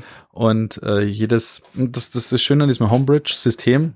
Es ist mal, es ist nichts userfreundliches, sag ich mal. Ja. Das Einrichten und das Konfigurieren, das ist Alles nix- Pain in the ass. Ja, mindestens. Und äh, aber wenn das da mal läuft, dann bist du halt auch Hersteller ungebunden. Ich meine, ich kann jetzt im Baumarkt mir so eine 433 Megahertz Stecker äh, hole für 15 Euro und habe drei Steckdosen und sch- schalte die im ganzen Haus an und aus. Das kriegst du halt mit Homatic nicht hin. Und wenn ich mir irgendeinen Sensor hole, zum Beispiel, ich habe äh, von Netatmo noch die Wetterstation, Ja. die hatte ich eh schon da Mhm. und die äh, wurde halt dann einfach damit integriert. Ja, das ist schon cool. Das geht natürlich mit Homatic nicht einfach so. Du bist dann nicht in diesen Inseln gefangen. Ja, du? genau, genau, genau. Also äh, die Telekom-Lösung ist offener. Da geht nicht nur Homatic, du kannst auch zum Beispiel die Philips Hue integrieren und die Osram Lightify und noch diverse andere Sachen, aber du bist trotzdem von dem Hersteller, der heißt Quivicon, letzten Endes abhängig. Ja. Ja. Abhängig. Und vor allem ohne die Online-Integration geht's einfach nicht. Du brauchst diesen Account und äh, die Verbindung, sonst ja, Ja, ich wollte es halt mal ausprobieren und ich fand schon charmant, halt per App zu überwachen, weil mit der Dachwohnung Winter ist nicht kritisch, Mhm. ähm, Sommer ist schon kritisch. Wir haben einen Raum klimatisiert mittlerweile, weil wir ein paar empfindliche Haustiere haben und du kannst nicht über 25 Grad Raumtemperatur. Und so kannst du halt von unterwegs immer checken. Die Klimaanlage wird Mhm. halt morgens angemacht, auf 23 Grad gestellt und dann kriegst du halt auch mit, ob das alles passt oder ob du irgendwas Kritisches überschreitest. Das, Ja, das würdest, ist cool. das würdest du alles nicht merken. Aber ich denke, das ist mit halt äh, so Arduinos kannst du halt noch äh, hübschere Sensoren dranhängen. Ich Ja, meine, mit Sicherheit, Da kannst du ja. sagen, okay, ich möchte noch die, die Temperatur wirklich im Terrarium äh, messen. Ja, genau. Und da drin die Luftfeuchtigkeit und die Außen und Gäb's drumherum auch von so. Homatic, könnte ich reinkleben, aber kostet halt ein Schweinegeld. Ja, eben. kostet halt der Sensor 60 Euro. Genau, und mich kostet halt ein, ein Arduino mit Sensor per WLAN zu managen 8 Euro. Ja, aber da konnte man, also da, da ist das deutlich charmanter. Ehrlicherweise, äh, das Abo läuft jetzt bei mir dann auch aus. Mal gucken. Ja, und es gibt auch kein Abo bei mir. Also bei mir läuft ich ja, aber dafür komme ich halt immer dran, weil das Ding nach außen redet. Das geht mit dem auch. und ähm, ja, ich weiß, das wäre damit auch möglich. Also ja, es ist halt eine Bastelei Mhm. und äh, ich habe mich damit beschäftigt und mal, wie es halt ist mit Basteln, ne, es ist halt, man ist Äh, halt ehrlicherweise, ich wollte mir das Basteln sparen. Ja. Ich wollte es einfach Ja, benutzen genau. und das dafür zahle ich. das sparst du dir halt dann wirklich Mhm. damit. Das ist dann auch ganz cool. Aber ja, ich fand es mal eine nette Fingerübung. Ja, absolut. Also ich finde das auch cool und was halt auch alles damit geht, ist natürlich um Welten mächtiger. Ne? Ja. Du hast auch eine coolere Community, weil du liest nicht nur in Foren, äh, Entwickler macht mal, sondern hey, ich habe so und so gelöst, ne? Weil du halt rankommst an den Stuff. Das ist schon was anderes. Ja, also mir hat's, mir hat's getaugt und äh, so ein paar Kleinigkeiten. Jetzt, jetzt läuft mal das Basissystem, ich kann Lichter anschalten, ich kriege meine Temperatur überwacht in Ja. der Hütte. Ähm, jetzt kann man es noch ein bisschen erweitern mit Sensoren und noch Aktoren mal dazu tun. Also ich Ja. bin mal gucken. Was ich noch suche, vielleicht kann sich jemand melden, äh, wäre ein, also wäre ein, Sch- ein 433 Megahertz mh, Schalter quasi. Mhm.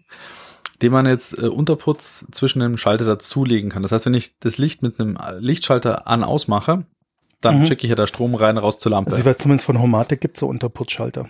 naja, pass mal auf. Was ich sagen möchte ist, äh, du hast ja außen einen State an deinem Lichtschalter. Ja. Ja, da mache ich Licht an, mache ich Licht aus. Ja. So.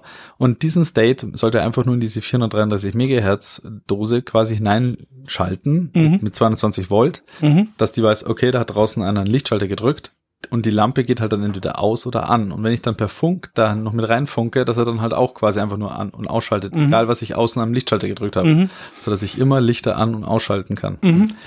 Mal gucken, ob es da sowas gibt. Das wäre Ich noch weiß es ehrlich gesagt nicht, weil da ich Mieter bin, habe ich solche Unterputzschalter nicht. Ne? Lohnt sich nicht. Ja. Käse. Aber das fände ich noch eine interessante Sache. Ja, Das tatsächlich. Aber das gibt's bestimmt irgendwie. Keine Ahnung. Bestimmt. Ich habe es Bestimmt. gefunden. Bestimmt. Nee, aber das war jetzt nochmal so ein bisschen äh, in, in die Bastelwelt noch. Äh, Ja, zum Thema Bastelwelt, weil ich gerade auch noch von Yui gesprochen habe. Ja. Und ähm, da, da ist mir noch was eingefallen, weil wir auch noch von Android gesprochen haben. Und ich habe noch einen Fuck-up auch noch zu erzählen aus der Android-Welt, was mich dann schon wieder nervt ist. Was Apple tatsächlich hat, ist, jetzt mit dem nächsten iOS-Update auf 11 gibt's ja dann keine Updates mehr fürs iPhone 5. Ja. Huhuhu und 5C. Die Geräte sind fünf Jahre alt, kann man mitleben. Ja, die sind echt alt. äh, kann ich nachvollziehen, dass der Android, da, äh, iOS irgendwann mal nicht mehr sauber läuft. Ähm, bei Android muss der immer Glück haben, ob die Hersteller noch Treiber anbieten, selbst also die Hardware-Hersteller in Form von, wenn der Her- Handyhersteller einen Prozessor im Gerät hat, ob es da noch einen Treiber gibt vom Prozessorhersteller, wie von, von Qualcomm für die Snapdragons. Und so ein Fuck-up habe ich gerade erlebt. Ich habe mir letztes Jahr einen neuen Fernseher gekauft von Philips mit Android TV 5. Und letztes Jahr habe ich mich vorher schlau gelesen. Philips hat gesagt, Android TV 6 kommt, Jahreswechsel 2016-17. Der Jahreswechsel war da. Dann kamen noch groß die Notes, ja, das Update steht kurz bevor. Und jetzt kam offiziell die Meldung, ja, gibt's nicht. Mhm. Ganz toll. Und warum? Weil in meinem Fernseher ein Sock von Marvel verlötet ist und Marvel keine Treiber für Android TV 6 anbietet. Fuck you. Echt, da kannst du den Fernseher im Jahrestakt wegschmeißen. Wie, wie, wie Telefone. Geht's noch? Was, welcher Vollhorst? Ja, nee. Ohne Schmarrn. Und ganz ehrlich, das ist schon wieder was, wo ich sage, eigentlich ist das ein Grund, um zu iOS zu gehen, weil habe ich wenigstens fünf Jahre Ruhe. Und jetzt geht bei den Fernsehern dieser Scheißdreck los. Ja. Ja. Sie, sie updaten zwar das noch, aber die, die Gesamtstabilität von Android TV 5 ist einfach zum Kotzen. Ja. Und das muss man mal ganz ehrlich sagen. Wenn ich mir einen Fernseher heute kaufe mit Android TV, das ist schon die Zukunft, aber Android TV 5 ist so eine instabile Bitch und ich kann es nicht schöner sagen, weil da kommt bei mir jetzt gerade echt die Galle hoch. Das hängt sich dauernd auf. Aufnahmen funktionieren nicht. Man muss das Gerät teilweise zehn Minuten stromlos machen, dass es geht. Und ich rede hier von einem Philips 55 PUC 71 50 slash 12. Ja. Es ist eine Vollkatastrophe und es ist so weit, dass ich auf dem Fernseher keine Apps mehr habe, nur noch die Philips-Oberfläche und alles andere mit dem Fire TV mache. Und sie updaten ihn zwar auch brav, aber es passiert trotzdem dauernd irgendein Scheißdreck. Und Android TV 6 wiederum ist eigentlich nur ein großes Stability-Update gewesen. Mein Bruder hat einen Sony-Fernseher, auch aus 2015 ein Modell. Sony hat es hingekriegt, den auf Android TV 6 zu bringen. Die Foren sind voll mit Jammern und Klagen der Kunden, aber wenn es dann mal läuft, scheint stabiler zu sein. Und was mein Bruder so erzählt, ist es auch um Welten stabiler, weil er hat auch Android TV von vorher. Nee, so, und das ist, nicht. ich, ich, im Moment emotional würde ich gerne diesen Fernseher nehmen, aus dem Fenster schmeißen. Was er immer noch gut ist, macht, ist, er ist ein toller Bildschirm. Die Bildqualität ist toll. Und er hat Ambilight. Aber das ganze Betriebssystem kannst du auf den Mond schießen, weißt zum Kotzen. Jetzt, Und, ne? und da sind wir da bei dem Punkt, also das haben wir ja damals schon geredet, also ich, ich habe auch so geschwankt, äh, ich kann mich nur erinnern, vor hm, zehn Jahren Ja. plus, also ich glaube vor elf Jahren, äh, habe ich mir äh, ja einen neuen Fernseher gekauft. Dein Panasonic damals. Dein Panasonic Plasma noch, Ja, genau. So, ist ein Full HD Fernseher und ich habe mir damals gedacht, okay, ich möchte so wenig Geräte drumherum haben. Ich möchte keinen Satellitenreceiver haben und gar Ja, ja. Damals war noch nicht die ganze Geschichte mit Streaming und so weiter. Ja, ja, genau. Da gab's das Und ich wollte es möglichst alles integriert haben. Hm, Fehler. Also heute würde ich wieder sagen, also wenn ich mir einen neuen Fernseher jemals mal kaufen werde, das heißt, es muss dort das Plasma auslaufen aus meinem jetzigen oder Ja. was auch immer passieren. Und selbst dann vermisse ich es wahrscheinlich nicht. Ja. Was ich am letzten, was ich mit Sicherheit nicht mehr brauche, ist Satellit. Also ich schaue kein Fern mehr. Und Dito. Du Also brauchst nur noch Netflix, Amazon und was weiß ich was klein. ja, irgendein Streaming. Und das macht der Fire oder Apple TV. Tendenziell eher der Fire TV. Inzwischen auch der Apple TV. Hey, Einer der großen Meldungen auf der Apple Keynote, sie bekommen Amazon Prime. Äh, Damit hat mein Fernseher bis heute nicht, weil Apple nur auf, au- äh, weil Philips nur auf ausgewählten Modellen die Amazon-App mittlerweile anbietet. Nervenzusammenbruch. läuft nicht so. Ja, und äh, genau das ist der Punkt, wo ich dann sage, okay, ähm, ich brauche einen schönen Screen, Mhm. der von einem No-Name-Hersteller meiner chinesischen Wahl kommt, Ja. der halt 4K kann und that, that's it. Und alles andere kommt dann über Ja. irgendeine Box dazu. Also tatsächlich, warum ich den Fernseher jetzt auch nicht wegschmeiße, ist, er hat ein tolles 4K-Bild für die Preisklasse, wo er ist. Mhm. Er hat noch kein HDR, aber nach einigen Erfahrungen mit HDR kann ich sagen, kann ich mit leben, weil so weltentscheidend Mhm. ist es nicht wie der Sprung damals von HD oder Full HD oder jetzt auf 4K. Ja. Ähm, ansonsten hat er alles an Technik, was wichtig ist und er hat Ambilight. Und ähm, ich, ich, ich denke mal halt, fuck you, integriertes Web, äh, Betriebssystem. Ja, und, und benutze halt ein Fire TV, weil der macht seinen Job 1A. Da gibt's nichts zu sagen. ja, und, und zehnmal Aber- schneller, ohne Ruckeln. Ja, genau, mit genau. Alexa Ohne Fragmente und und. App-Abstürze und diesen ganzen Scheißdreck. Aber wenn es nur nach dem Betriebssystem geht, dann würde ich den Fernseher am liebsten aus dem Fenster werfen und den nächsten. Ich war vor ein paar Tagen bei einem äh, Kumpel, der hat auch einen, äh, wie heißen die, Hunsen, Heugen, irgend so ein China no Hisense? Hisense, ja, ja, Ja, genau, ein Hisense. aktueller Fernseher, irgendwas.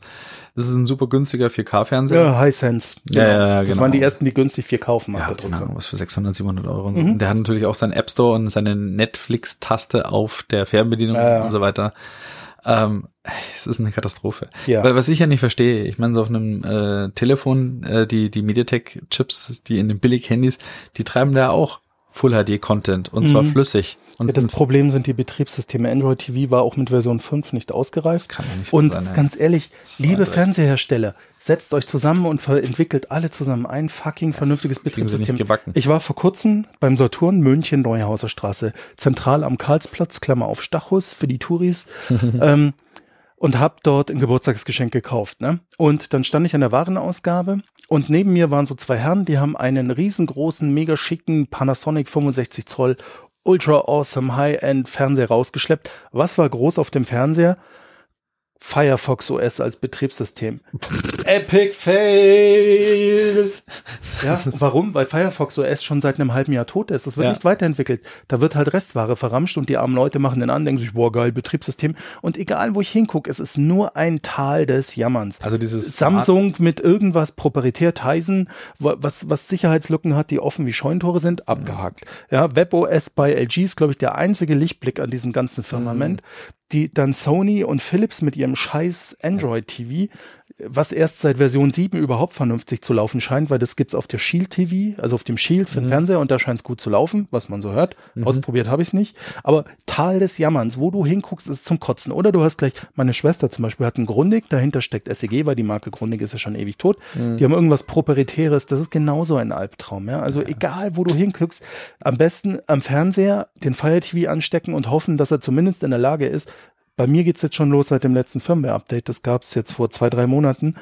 Kackt er ab, wenn ich zwischen Eingängen hin und her schalte. Oh nein, das dann ist. Also dann, die- wenn die ey, schafft nicht mal mehr umzuschalten Ja, sauber, oder? das geht gar ich habe eine. Smartcard drin fürs Kabelfernsehen. Ja. Da kackt er auch teilweise ab, wenn er die dann Nee, initialisiert. das geht gar nicht. Du kriegst das Weinen. Es ist zum Kotzen. So toll das Bild ist in 4K. Und weswegen ich ihn auch liebe, ist, er kann noch passives 3D. Das ist ja tot mittlerweile. Gibt's ja nur noch ein paar LGs und ja. das war's. Also auch deswegen werde ich ihn nicht hergeben. Ja, der muss jetzt herhalten, solange es geht. Aber das Betriebssystem Kotz, Kotz, Kotz, Kotz. Ja, Kurz schlimm. Luft holen, weiter kotzen, ja. Entschuldigung, aber da musste ich jetzt echt mal wirklich haten, ranten, ich weiß nicht, was das Wort ist, Fernsehersteller zum Kotzen. Und wenn ihr euch da draußen einen Fernseher kauft, vergesst es, die sind alle scheiße beim Betriebssystem. Scheiße, scheiße, scheiße. Ja, Drei bitter. Apps drauf und sie kacken Und, ab. und wenn du einen Fernseher kaufen möchtest, wo du sagst, ich möchte halt nur ein Display haben, dann werden sie auch also relativ teuer, du kriegst sie gar nicht. Also wenn Gibt's ich ja nichts. Ja, Nur noch für, für professionellen Genau. Einsatz und dann kosten die gleich irgendwie ein paar tausend Euro. Unsummen Ja. für da. Wir da haben, wir haben bei uns in der Firma einen Meetingraum mit Sharp-Fernsehern ausgestattet, die nur Fernseher sind. Frag nicht, was die in 40 Zoll kosten. Mhm. Ja. Jetzt hast du 2000 Euro. Ja, und dann nur- können die Full HD. nur dafür, dass sie keine Tuner drin haben und kein Smart. Ja, nichts. Ja, nee, es ist, äh, aber trotzdem, also ich bin eher dafür, bitte gibt's mir einen Panel mit, mit 8 HDMI-Eingängen Ja. meinetwegen Ja, ja. und sonst nichts mehr. Und es scheitert, es scheitert echt an den Basics mittlerweile, dass sie zwischen Eingängen hin und her schalten. Du kriegst das Weinen. Es ist Mein traurig. Fire TV, wenn ich auf den umschalte, dann ist der Ton weg. Problem mittlerweile lässt sich durch das Neustarten des Fire TVs beben. Der ist aber nicht das Problem, sondern der Fernseher, ja. Du, du kriegst es kotzen. Der braucht dann wirklich, der Fire TV scheint dann kurz das Signal zu kappen beim Neustart, wirklich. Ja, Und dann geht das Signal neu auf den Eingang und dann geht's wieder. also ich glaube, ich bleibe erstmal so da meinem ja, Equipment. tu's dir nicht an. Also Lass wirklich, es alles mal so. ich weißt du, wie ich das Problem mit meinem Nein. Fernseher gelöst hat? Der hängt an einer schaltbaren Steckdose. Ich habe so eine Fritz Deck 200 gekauft und wenn er mir zu hart auf die Nerven geht, was mindestens zweimal im Monat vorkommt, nämlich mein AVM Telefon, gehe aufs Home Heim, Heimautomation und nimm ihm einfach den Strom weg, ja? Und danach geht er dann wieder für zwei Wochen. Ne? Läuft. Also mein Fernseher ist ja noch einer der letzten nicht smarten. Ich habe keinen. Beneide dich drum. Ja, Ich hab ich sehe das auch bei dir, du schaltest um auf HDMI 2 und er macht sofort. Nee, und er ist halt, wie, wie lange braucht er nochmal zum Booten? Hm, zwei Sekunden. Ja, würde meiner, nee, tut meiner nicht. Meiner braucht einfach. Und das Highlight ist jetzt, ich habe kein MediaTek-Chip, sondern einen Marvel, dass sie halt komplett keinen Support mehr da Ah, irgendwie für Android traurig. TV 6. Und das Gerät ist aus dem Modelljahr 2015. Also das ist alles andere als alt. Und ich habe den im Sommer 16 erst gekauft. Und du kannst jetzt eigentlich, wenn du ihn nur auf den Smart-Teil reduzierst, kannst du jetzt nehmen und direkt in die Schrottpresse schmeißen. Ja. Also, und der, selbst der Rest vom, also wenn sie es schon kaputt patchen, dass das normale TV-Teil buggy ist, das kann doch nicht sein. Das ist eine Ja. Frechheit. Ja, aber das ist schon länger so. Es gibt auch keine Firmware, auf die ich jetzt zurückgehen könnte, sinnvoll. Es ist ein Teil des Jammerns, seit ich diesen Fernseher habe.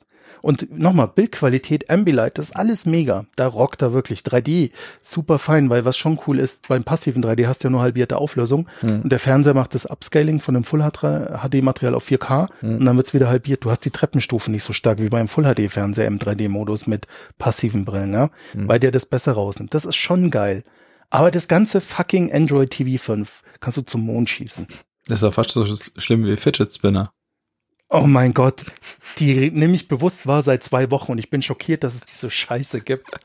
Ich habe die letztens im Laden gesehen, da wusste ich noch nicht, was das ist und war völlig irritiert, was da vor mir liegt. Ich habe ehrlich, ich kam mir vor wie ein Höhlenmensch, den du vor einen elektrischen Schalter gestellt hast. Ich wusste nicht, was da vor mir ist. Ich war echt so, was ist denn das? Hey. Und weißt du, von wo ich jetzt Fidget Spinner kenne? Vom neuen Gag. Oh, Jetzt, die haben mich aufgeklärt. ja, da bin, bin ich wohl gerade so, dass nicht die Bravo war.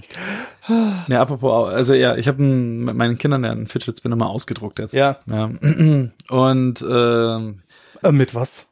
ja, mit einem 3D-Drucker, da kommen wir gleich dazu. Ja. Ich bin der Ü Überleitungskönig, das war geplant. Ja. Das war geplant. Sehr Das war gut. geplant, ja. Ähm, ja, genau. Und äh, nee, aber so, ich, äh, ich meine, ja, das, du kannst mit dem Stift spielen, du kannst mit den äh, mit irgendwas in der Hosentasche rumspielen, was du da findest, was auch immer, Ja. was dich beruhigt. Ja. Die Dinger braucht's nicht. Ja, das ist äh, erstaunlich. ehrlich, ich habe mir auch gedacht, was für Batterien von Plastikmüll wir damit generieren. Es und dann brutal. wundern wir uns, dass diese Welt am Untergehen ist. ehrlich. Ja, das ist etwas auch, das wird in, in, in ich sag mal, zum Oktoberfest wird es noch geben in allen Oktoberfestfarben ja. und spätestens zu Weihnachten ist der ganze Hype Ich sehe unsere Urenkel weinend dastehen, weil wir ihre Ressourcen so sinnlos Ja, verbrannt haben. absolut. Also das Zeug ist, äh, ist Schrott. Aber genau, ich habe äh, mir eine ausgedruckt und hey, äh, tatsächlich, wir haben es geschafft. Ich glaube, seit dem letzten Podcast bis jetzt äh, äh, und einem Jahr davor ist Ja. jetzt mein 3D-Drucker fertig. Gratuliere. Danke, danke. Und äh, ja, er tut, was er soll. Er nimmt äh, Plastik, schmilzt es und legt es schichtmäßig aufeinander. Nein. Äh, doch, doch. Das Modell, was wir da zusammengebaut haben, ist so ein Selbstbaukit. Ja, Das heißt, der der Drucker besteht zu äh, gewissen Teilen auch aus, wiederum auch ausgedruckten. Teilen. Mhm. Und zwar die ganzen Verbinder und so weiter. Das ist ein äh, Delta-Drucker, äh, ein Kossel. Und äh, mit äh, einem äh, Rep also Repetier-Host ist die Software, die man hernimmt und ähm, ich glaube äh, Merlin äh, Firmware, die da drauf läuft. Das ist quasi das Betriebssystem auf dem Arduino, was da läuft. Mhm. Und summa summarum kriegst du den so für knapp 200 äh, Steinchen zusammengetackert. Das ist eigentlich Was echt okay ist. relativ günstig und die- die Qualität ist top. Also er kann PLA und ABS drucken. Äh, PLA ist ja aus äh, Maisstärke gemacht. Das ist also ein äh, Das klingt ja richtig umweltfreundlich. ist sogar ein umweltfreundlicher Kunststoff.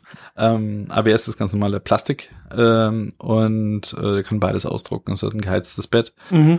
Äh, es ist aber, man muss schon ganz schön Zeit reinstecken, bis man das Ding mal kalibriert hat und bis Mhm. man, das ist noch nicht so wie mm, Home-User-freundlich wie ein Laserdrucker. Also nicht so, Nee, es ist halt auch, ich denke, ähm, ähm, dem geschuldet, dass es halt so ein ähm, recht günstiges Selbstschaffmodell ist. ja. Ich weiß ja, nicht, wenn ja, ich dann klar. die, äh, Wenn ich war letztens im Konrad hier ums Eck rum, am, am Olympia Einkaufszentrum, da gibt's auch die zweieinhalbtausend Euro Sorglos-Dinger, die machst du Genau. halt an und die gehen dann, ne? Die machst du dann, gehen dann, ist dann im Unterhalt gena genauso teuer wie in der Anschaffung erstmal. Ja, genau. Wenn das Ding jetzt, Äh, äh, klar, wir reden hier von zwei Welten. ja, und aber der jetzige macht, ein, äh, macht, was er soll. Er druckt aus, muss immer mal wieder ein bisschen rumfummeln, aber ich finde, es macht schon Spaß.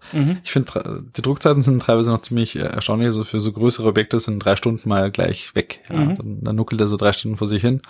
Und äh, ja, macht eigentlich ganz ordentlich. Also ich habe meinen mein, mein Spaß damit und schon für die Kids diverse Sachen ausgedruckt. Was ich Cool. lustig finde, ist, man kann halt so äh, Konverter für physikalische Welt machen, zum Beispiel eben äh, wie Hot Wheels zu Lego oder Lego zu Playmobil oder so, so Geschichten. geil ist das denn? Oder eben jetzt mal einen Fidget Spinner ausgedruckt. Hey, Ja. also man, man baut sich einen 200 Euro 3D-Drucker um. Deine Urenkel werden weinend vor diesem Fidget Spinner stehen und dich verfluchen, dass du ihre Ressourcen vernichtet Ja, aber hast. wenig, wenig Ressourcen dafür, würde ich sagen. Naja, aber das Teil äh, läuft und druckt und äh, ja, also die Hörer können sich ja melden, wenn sie was ausgedruckt haben wollen.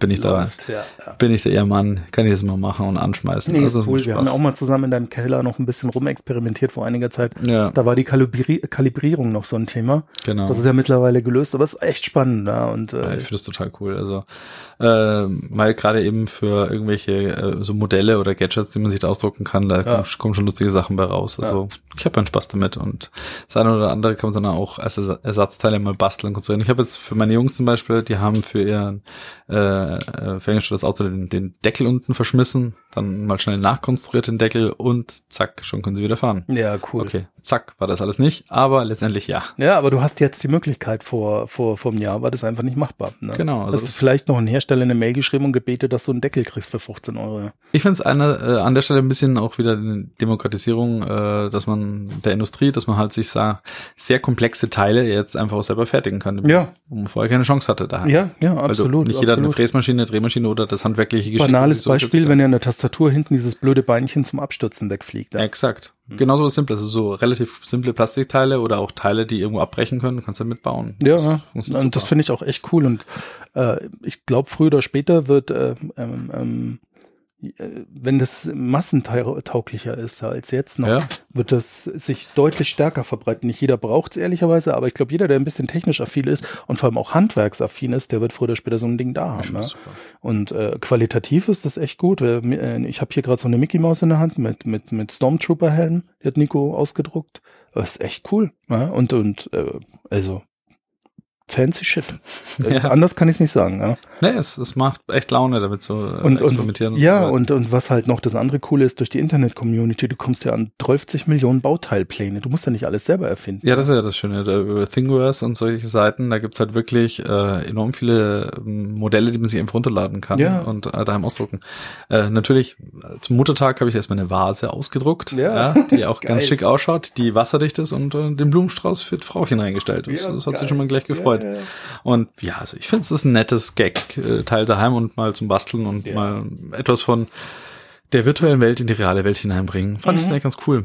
Ähm, apropos virtuelle Welten und äh, Dinge, die zurzeit durch die Decke gehen, neben Fidget Spinner ist die Kryptowährung Bitcoin oder alle anderen Kryptowährungen Ja. auch. Und Ja, ja. also witzigerweise, ich habe ja vorhin mal wieder das Heulen angefangen, weil äh, ich habe mich äh, grob erinnert, ich hatte mal eine, eine Wallet aufgemacht bei Bitcoin und zwar im Jahre 2012. Ja, und ich habe mich auch noch grob erinnert, ich habe mich da ein bisschen rumgespielt, weil ich hatte keinen Bock damals sieben Euro für eine Bitcoin auszugeben und habe mir gedacht, ach, da gibt's so bestimmt irgendwelche Wege, um umsonst Bitcoins zu bekommen und habe tatsächlich irgendwie so 0,0005 Bitcoins äh, gesammelt, was äh, heute den äh, Gegenwert von 1,98 Euro ist.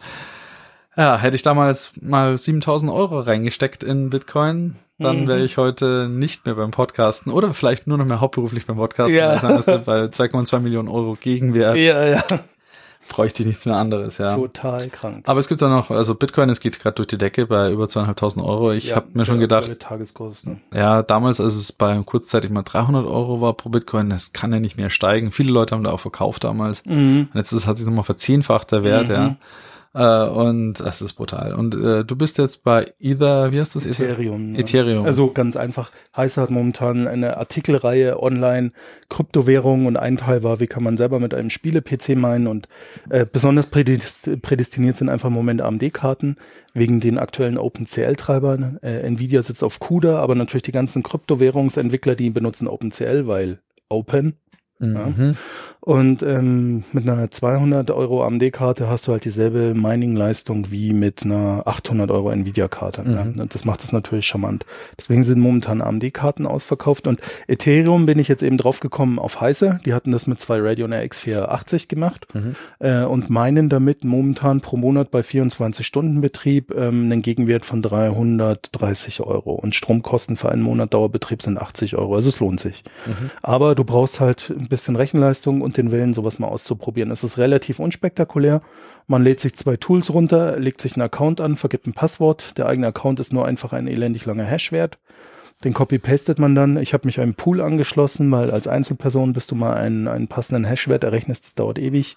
Und es lohnt sich, wenn du keine Farm betreibst, einfach dich in einem Pool anzuschließen. Ich habe mich dem von Heiße jetzt mal im Artikel beschriebenen Pool angeschlossen, der nennt sich Nanopool und habe erst seit zwei Tagen meine Kiste mal testweise laufen. Ich habe die Grafikkarte jetzt auch ähm, über die Treiber-Settings so getrimmt, dass sie leise ist und nicht unendlich viel Strom verbrennt. Da kommt mir das entgegen, dass die Radeon Nano nur 175 Watt Power-Budget hat. Das macht es dann halt sehr erträglich.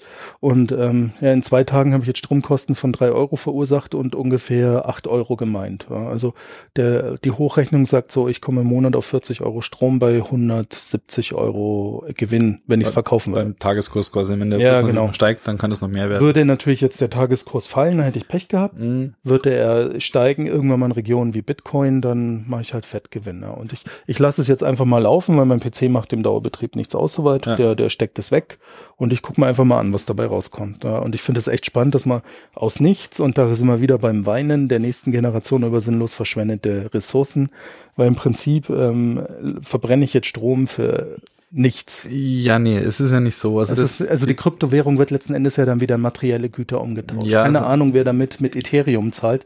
Und äh, der Mm. Kurs von Ethereum ist jetzt auch in zwei Jahren ziemlich hochgegangen.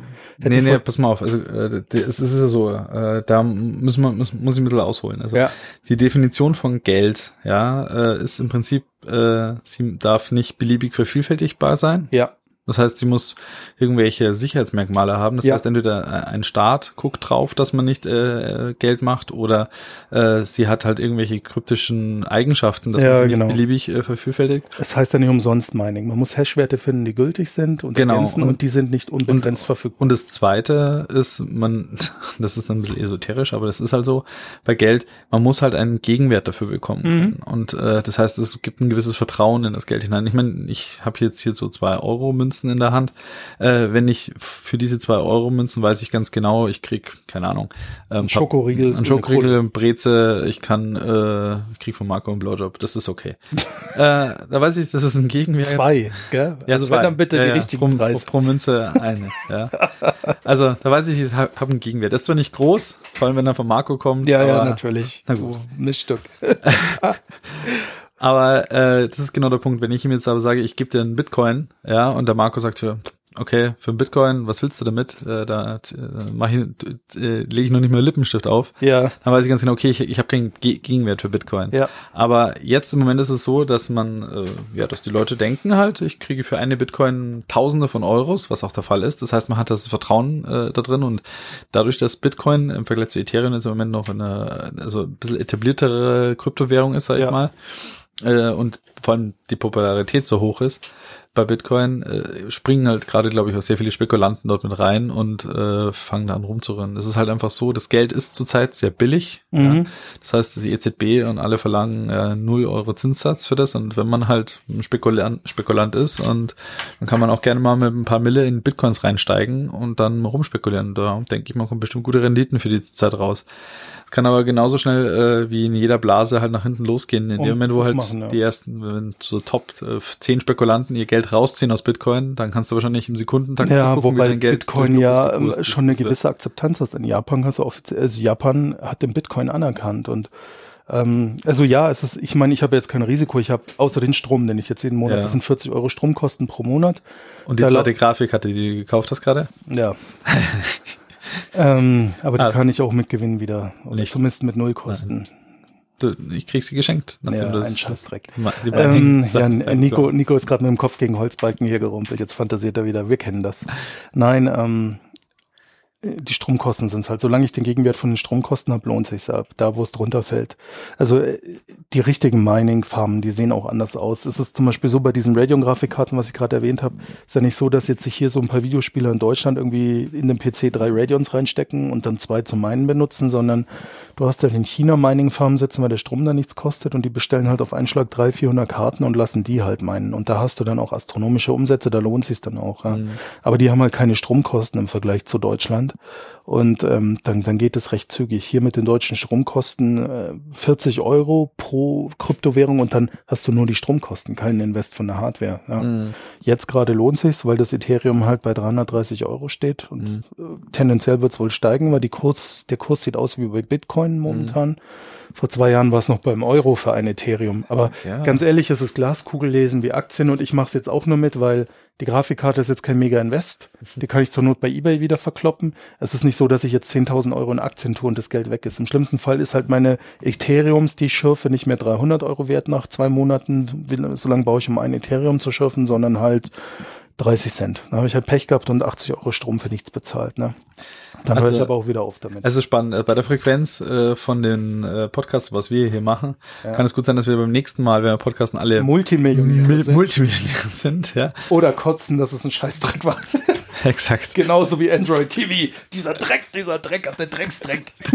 Genau. Und äh, ja, auf jeden Fall, ich denke mal, äh, wir werden mal sehen, wie wir den Sommer so überstehen. Ich hoffe mal, wir kriegen noch mal einen Podcast zusammen in den nächsten paar Wochen. Ja, versprechen tun wir nichts. Da wird nichts mehr Pauschal, aber prinzipiell, wir podcasten noch gerne und wenn wir wirklich ihn nicht mehr fortführen sollen, werden wir das verkünden. Also man muss, wir bedanken euch für eure Geduld beim, beim Ja, Warten ich auf denke- die nächste Folge. Ich denke auch. Und äh, in diesem Sinne werden wir uns da mal nach draußen begeben und ja, wünschen allen noch einen schönen Sommer oder vielleicht äh, machen wir noch mal einen Sommerloch-Podcast. Ja, mal gucken. Ansonsten frohes Fest, guten Rutsch und äh, Macht's gut. macht's gut. Ciao, ciao. Ciao.